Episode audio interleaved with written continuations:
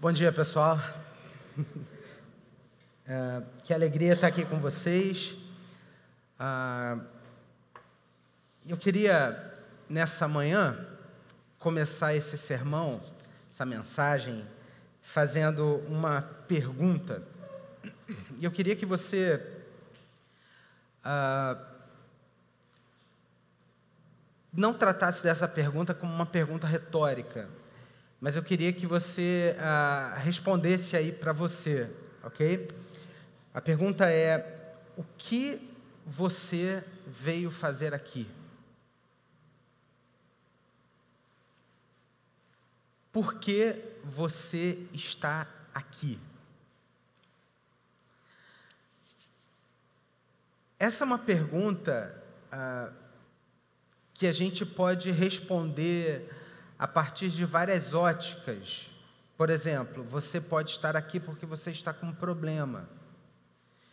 E você ah, precisa resolver esse problema. Talvez você tenha vindo aqui hoje porque você tem uma grande dúvida, uma indagação, e você procura uma resposta. Talvez você esteja aqui porque você foi convidado por alguém. E aí você, ah, não querendo fazer uma desfeita, você veio. Mas por que você está aqui? A Bíblia, ela, ela mostra isso para nós. A Bíblia traz algumas respostas que são interessantes. Por exemplo, se a gente olha lá no Antigo Testamento, por exemplo, e a gente olha para a palavra culto, a palavra culto ela tem um significado interessante. A palavra culto no hebraico significa carral ela vem de uma palavra que se chama assembleia, uma assembleia solene. Então, se você mora em prédio, você já pegou seu elevador lá do prédio, lá no meu prédio é assim, o, o meu síndico ele coloca no elevador os avisos. Ah, não sei se tem um quadro de avisos, mas ah, quando no seu prédio tem uma assembleia, o síndico ele coloca o quê? Uma convocação ok? O pastor Felipe avisou aqui, olha, dia 7 de julho teremos uma assembleia, uma convocação. Então, quando a gente olha para a Bíblia, a palavra culto, ela tem a ver com uma convocação. Que convocação é essa? Deus convoca as pessoas para estarem perto dele. Hoje a gente dá o pontapé nesse aniversário de um ano da Raízes. Uh, isso tem muito a ver com essa convocação que Deus faz, a mim e a você. Você foi convocado por Deus para estar aqui. E não só isso, mas você foi convocado por Deus para viver com Ele, para caminhar com Ele, para seguir na sua jornada, vivendo não uma vida autocentrada, mas centrada nele, ouvindo a sua voz, recebendo o seu direcionamento, porque Deus está fazendo uma obra.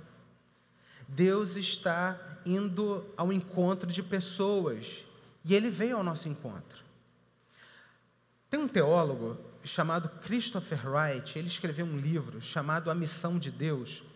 E nesse livro, Christopher Wright fala uma coisa que eu acho muito interessante. Ele diz assim: Deus está em missão.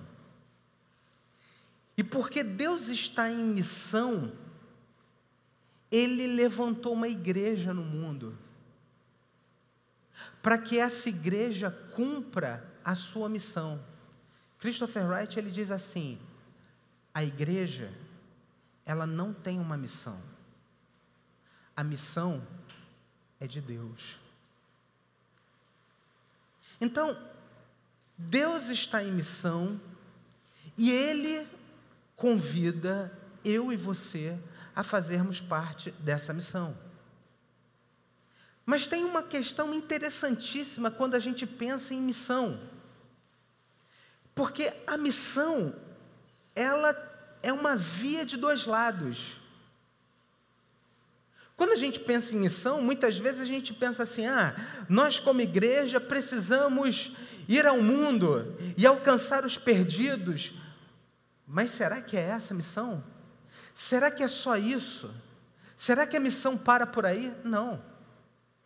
A missão, ela é um caminho que nos leva ao mundo, mas é um caminho que vem também ao encontro do nosso mundo. Deus nos convida a irmos ao mundo, mas o Deus que está em missão vem também ao nosso mundo. Então, não somente aqueles que estão lá fora são alvo da missão, mas eu e você somos alvo da missão de Deus porque Ele entrou na nossa história. E Ele está presente na nossa história. E se você está aqui hoje é porque Deus está trabalhando o seu coração. Porque essa missão é uma via de mão dupla. E aí, pessoal, Deus, Ele vem ao encontro, sabe de quê? Dos nossos medos. Ele vem ao encontro das nossas frustrações. Deus, que está em missão, Ele vem na direção da nossa incredulidade. Ele vem na direção das nossas dúvidas. Para mostrar a mim e a você que a nossa vida pertence a Ele. Quantas pessoas que estão na igreja, ou que já estiveram aqui, já não sucumbiram por conta dos seus medos, ou por conta dos seus problemas? Nós temos e teremos problemas. Mas como Deus olha para nós e como Deus nos trata? E como nós devemos tratar essas pessoas que também se sentem fracas e com grandes problemas? Qual é a nossa missão enquanto igreja? Queria convidar você a abrir sua Bíblia, lá em Atos capítulo 15. Eu queria ler uma história com vocês ah, se você está sem Bíblia, o pessoal ali atrás tem uma Bíblia para passar para você. Atos 15, a partir do versículo 36. Eu queria que você prestasse muita atenção nessa história. Essa história tem dois personagens.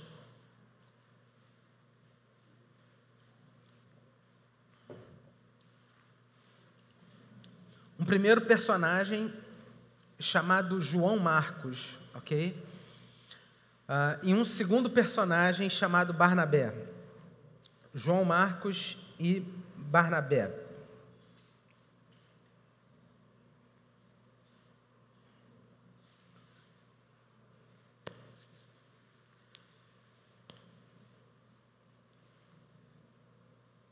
Atos, capítulo 15.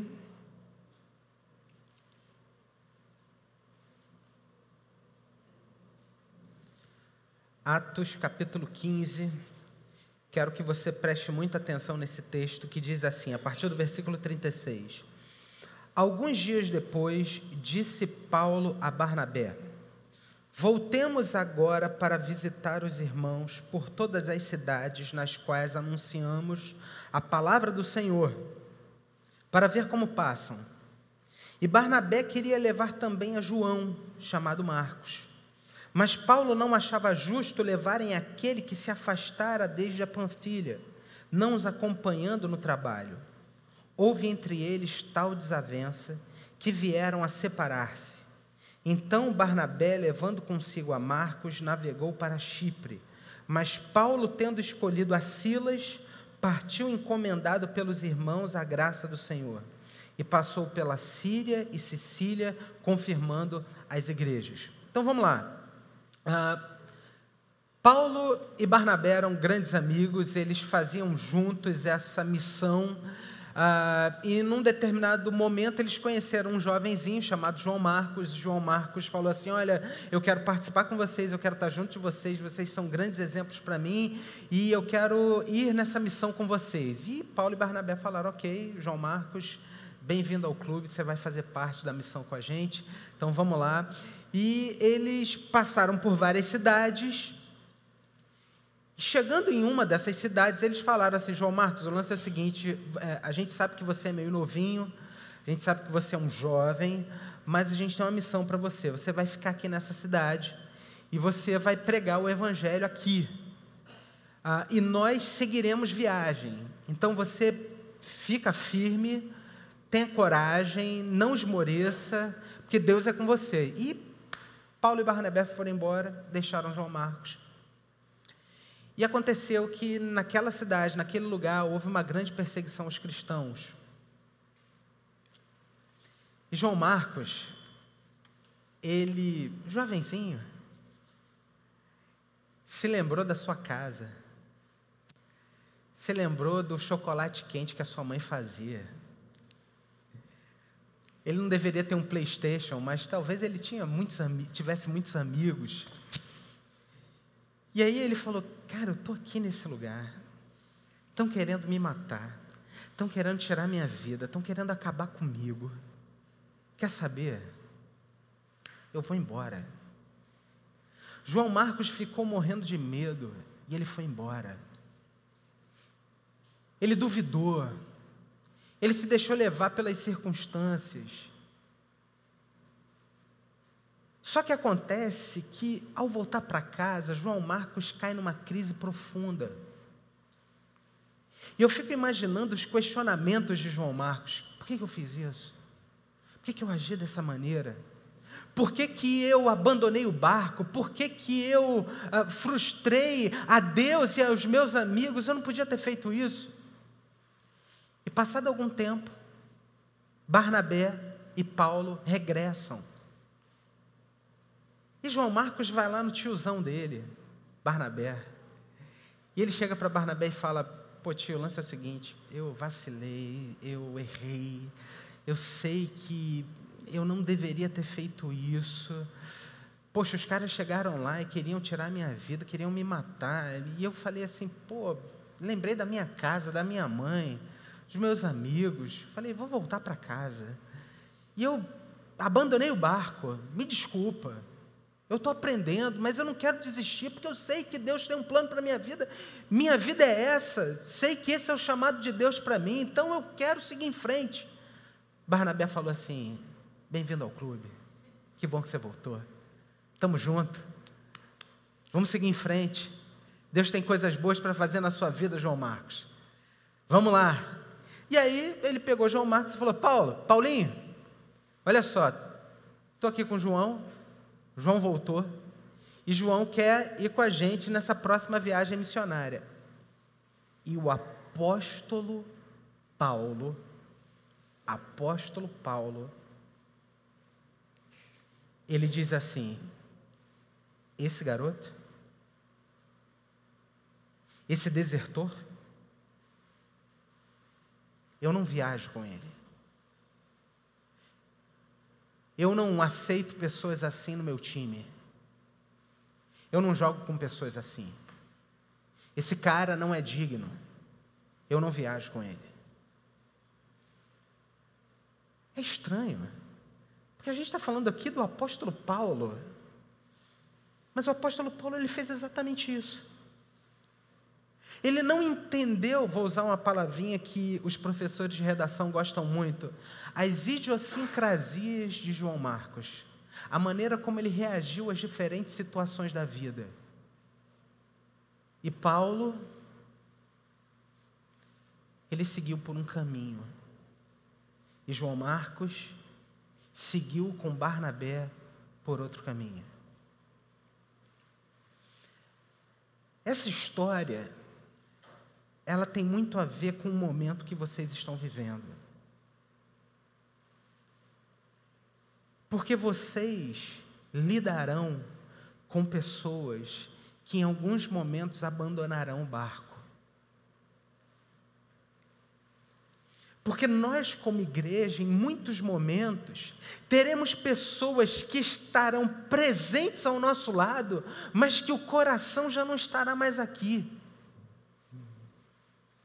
Porque em muitos momentos as pessoas na nossa vida, e não somente na igreja, frustrarão as nossas expectativas, e nós que sabemos o que precisa e deve ser feito, nós nos questionaremos e falaremos assim: poxa, mas por que, essa pessoa não entende isso? Mas por que, ela não está agindo assim? E aí, esse texto, ele traz para nós uma primeira lição que é importantíssimo, que eu queria que você guardasse isso no seu coração, é que amar antecede o fazer. Guarda isso. Amar antecede o fazer. Paulo não entendia isso. Olha o que, que diz o versículo 36. Versículo 36 ele fala assim: alguns dias depois, disse Paulo a Barnabé: Voltemos agora para visitar os irmãos por todas as cidades nas quais anunciamos a palavra do Senhor para verem como, fa para verem como passam. Você consegue entender a intenção de Paulo aqui? A intenção dele é fantástica. Paulo era um homem brilhante, um grande pastor, um plantador de igrejas. E ele que plantou igreja em vários lugares, qual era a sua motivação agora? Pessoal, vamos pegar as nossas coisas e vamos fazer uma viagem de avaliação para a gente perceber como é que estão as igrejas que nós plantemos, para que nós possamos ajudá-los nas suas dificuldades. Brilhante. Seria um trabalho hercúleo, eles, eles não tinham carro. Eles viajariam por um grande caminho, uma, seria uma grande jornada. E Paulo tinha esse desejo fantástico. Quero contribuir para a causa do Evangelho. Quero ver igrejas sendo plantadas. Quero ver pessoas sendo convertidas.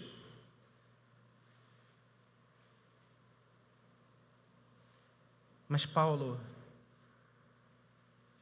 colocou o serviço no lugar do amor. E a gente precisa entender que antes de servir, antes de fazer, a gente precisa amar. Você pode fazer muito pela sua casa. Você pode lavar a roupa de todo mundo que está lá. Você pode arrumar a casa com afinco. Mas se você perder o amor, nada daquilo terá sentido. Você pode trabalhar na igreja com muito afinco, com muita dedicação. Você pode liderar um ministério e fazer tudo de maneira muito brilhante. Mas se você priorizar as coisas e esquecer o amor, de nada valerá o que você faz. O amor é o DNA do Evangelho. Você sabe o que é Evangelho? Ah, evangelho vem da palavra grega evangelion, e ela tem a ver com o anúncio de uma batalha que foi vencida.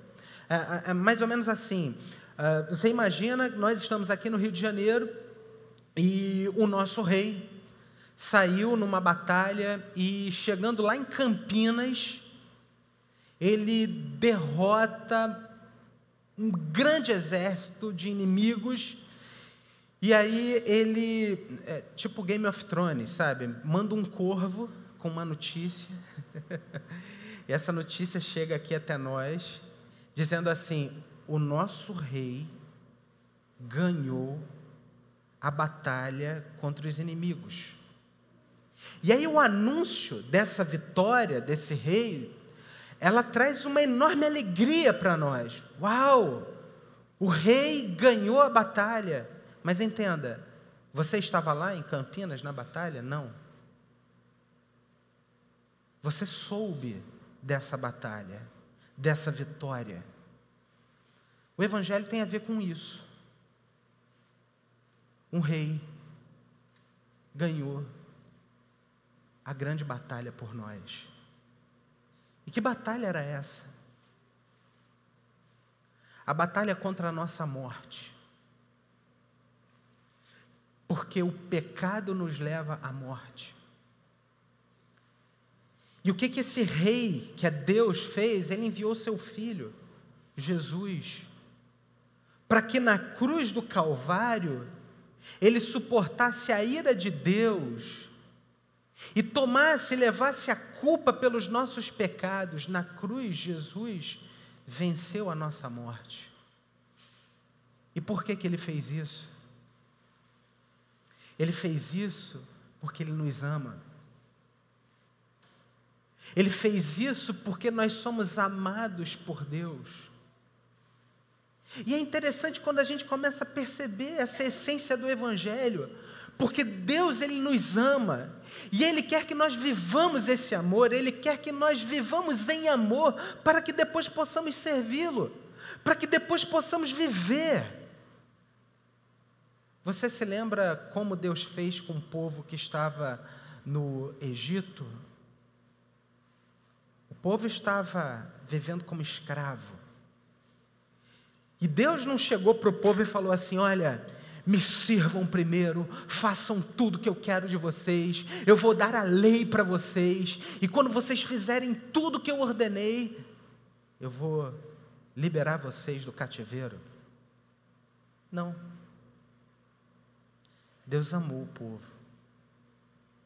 Deus libertou o povo porque Ele os amava com um amor inimaginável. E depois de os libertar, Deus deu a lei e falou assim: porque vocês me amam, vivam agora para mim. O amor antecede o servir, o amor antecede o fazer. E Paulo não conseguia entender isso. Ele olhava para João Marcos com um olhar baseado na meritocracia. Você não fez, então você não merece. E quantas vezes o nosso olhar é influenciado por essa meritocracia? Tratamos bem quem nos trata bem. Amamos quem nos ama. Ou melhor, amamos aqueles que são fáceis de serem amados. Mas eu quero te dizer uma coisa. Haverá um dia que passará por você uma pessoa que não atenderá às suas expectativas e às suas demandas. E a grande questão e a grande pergunta é: como você tratará essa pessoa? Você tratará essa pessoa a partir do DNA do Evangelho? Ou você tratará essa pessoa a partir dos seus méritos? Eu fico pensando como seria se Deus nos tratasse a partir dos nossos méritos. Se Deus nos tratasse a partir dos nossos méritos, nós não estaríamos aqui. Se Deus nos tratasse a partir dos nossos méritos, nós não estaríamos aqui porque não existiria igreja. Se Deus nos tratasse pelos nossos méritos, nós não estaríamos aqui porque Deus não teria um povo. Mas porque Deus nos trata com amor. É que a nossa vida hoje tem um novo sentido. Existem pessoas perto de você que perderam o sentido da vida. E sabe o que as trará de volta para o caminho? o amor de Deus. Esse amor que você tem no seu coração. Porque a gente precisa entender que amar antecede o servir. O texto continua. E o texto mostra para nós uma segunda lição, que é uma lição importantíssima. O texto, no versículo 37, mostra que Deus está alcançando pessoas fracas, pessoas perdidas. E isso tem a ver com o evangelho em ação. Olha o que diz o versículo 37. E Barnabé queria também levar a João, chamado Marcos. Versículo 38. Mas Paulo não achava justo levarem aqueles que, aquele que se afastara desde a Panfilha, não os acompanhando no trabalho. Ah, eu, eu, eu frisei aqui, enquanto eu estudava esse texto, a expressão mas Paulo não achava justo.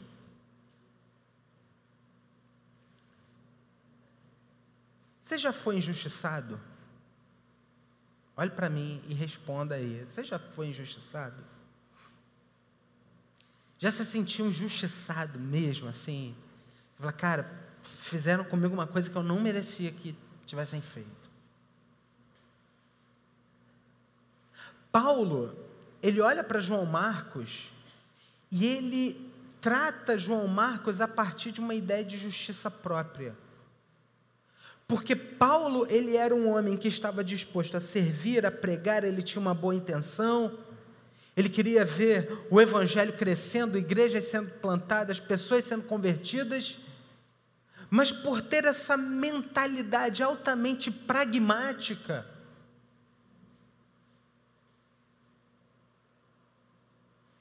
ao se deparar com João Marcos, o menino que abandonou o barco, ele diz: Esse garoto frustrou as minhas expectativas e ele não é justo, ele não tem mérito para seguir conosco. A gente precisa deixar esse garoto aí. Só que João Marcos, ele era um menino que era alvo do amor de Deus. João Marcos era um menino que se via fraco e perdido, mas Deus tinha um plano para a sua vida. Deixa eu dizer uma coisa para você. Quais são os quatro evangelhos que a gente tem na Bíblia? Vamos lá? Mateus, Marcos, Lucas e João. O evangelho de Marcos é o evangelho desse menino. Você sabia? Vou dizer mais para você. Marcos não viveu com Jesus. Mas sabe quem foi Marcos? Um grande historiador. Ele entrevistou as pessoas que conviveram nos lugares de Jesus, entrevistou os apóstolos e com isso escreveu o seu evangelho, o evangelho mais conciso. Barnabé, ao olhar para Marcos, ele viu um jovem que era alvo do amor de Deus e que precisava agora, sabe o que? Ser cuidado, ser tratado. Sabe por quê? Porque pessoas como eu e você, às vezes falhamos. Pessoas como eu e você, às vezes nós decepcionamos os outros. Pessoas como eu e você, às vezes não atendemos às expectativas das pessoas que estão à nossa volta. Mas eu quero dizer uma coisa: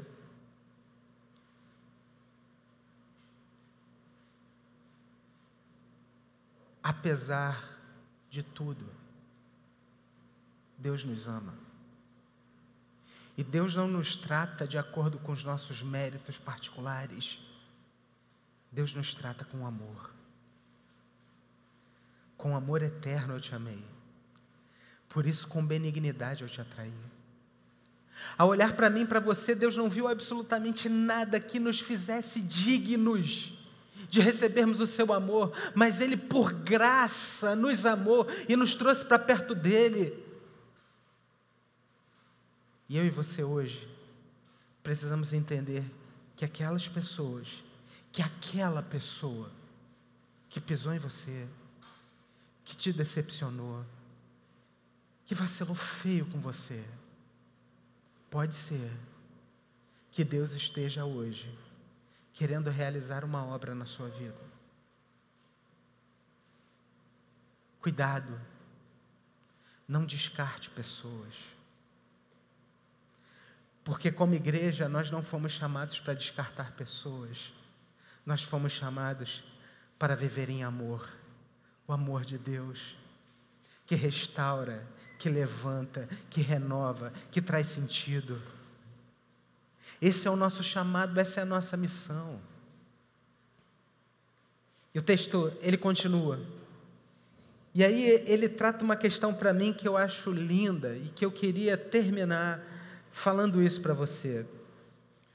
Versículo 39 diz assim: Então Barnabé, levando consigo a Marcos, navegou para Chipre. Vou repetir. Então Barnabé, levando consigo a Marcos, navegou para Chipre. Terceiro lugar, nós precisamos ter os nossos olhos em Deus e não nas circunstâncias da vida. Nós precisamos ter os nossos olhos em Deus e não nas circunstâncias da vida. Porque quando nós olhamos para as circunstâncias da vida, muitas vezes nós ficamos paralisados, petrificados, e a gente não sai do lugar. Quando a gente olha para as circunstâncias da vida, nós olhamos para os méritos dos outros. Nós olhamos e nos questionamos: será que eles merecem? E nós ficamos aonde estamos. Mas quando os nossos olhos estão focados em Deus, nós começamos a ter um olhar gracioso. Um olhar gracioso. Um olhar perdoador. Um olhar que acolhe. Um olhar que abraça um olhar que nos leva a estender a mão. Eu acho linda a expressão de Jesus quando ele diz: Eu não vim para pisar na cana quebrada, eu não vim para apagar a torcida que fumega. Jesus não veio para massacrar pessoas, mas ele veio para dar a mão e restaurar aquele que está caído. Deus conhece as nossas quedas. E Ele não nos trata a partir dos nossos méritos, Ele nos trata com graça. Deus não olha o nosso dia, hoje, aqui, agora e tão somente, Ele não nos trata a partir das circunstâncias da nossa vida, mas Ele nos trata com seu olhar de amor e de graça. Olhe para mim. Tenha seus olhos em Deus e não se deixe levar pelas circunstâncias.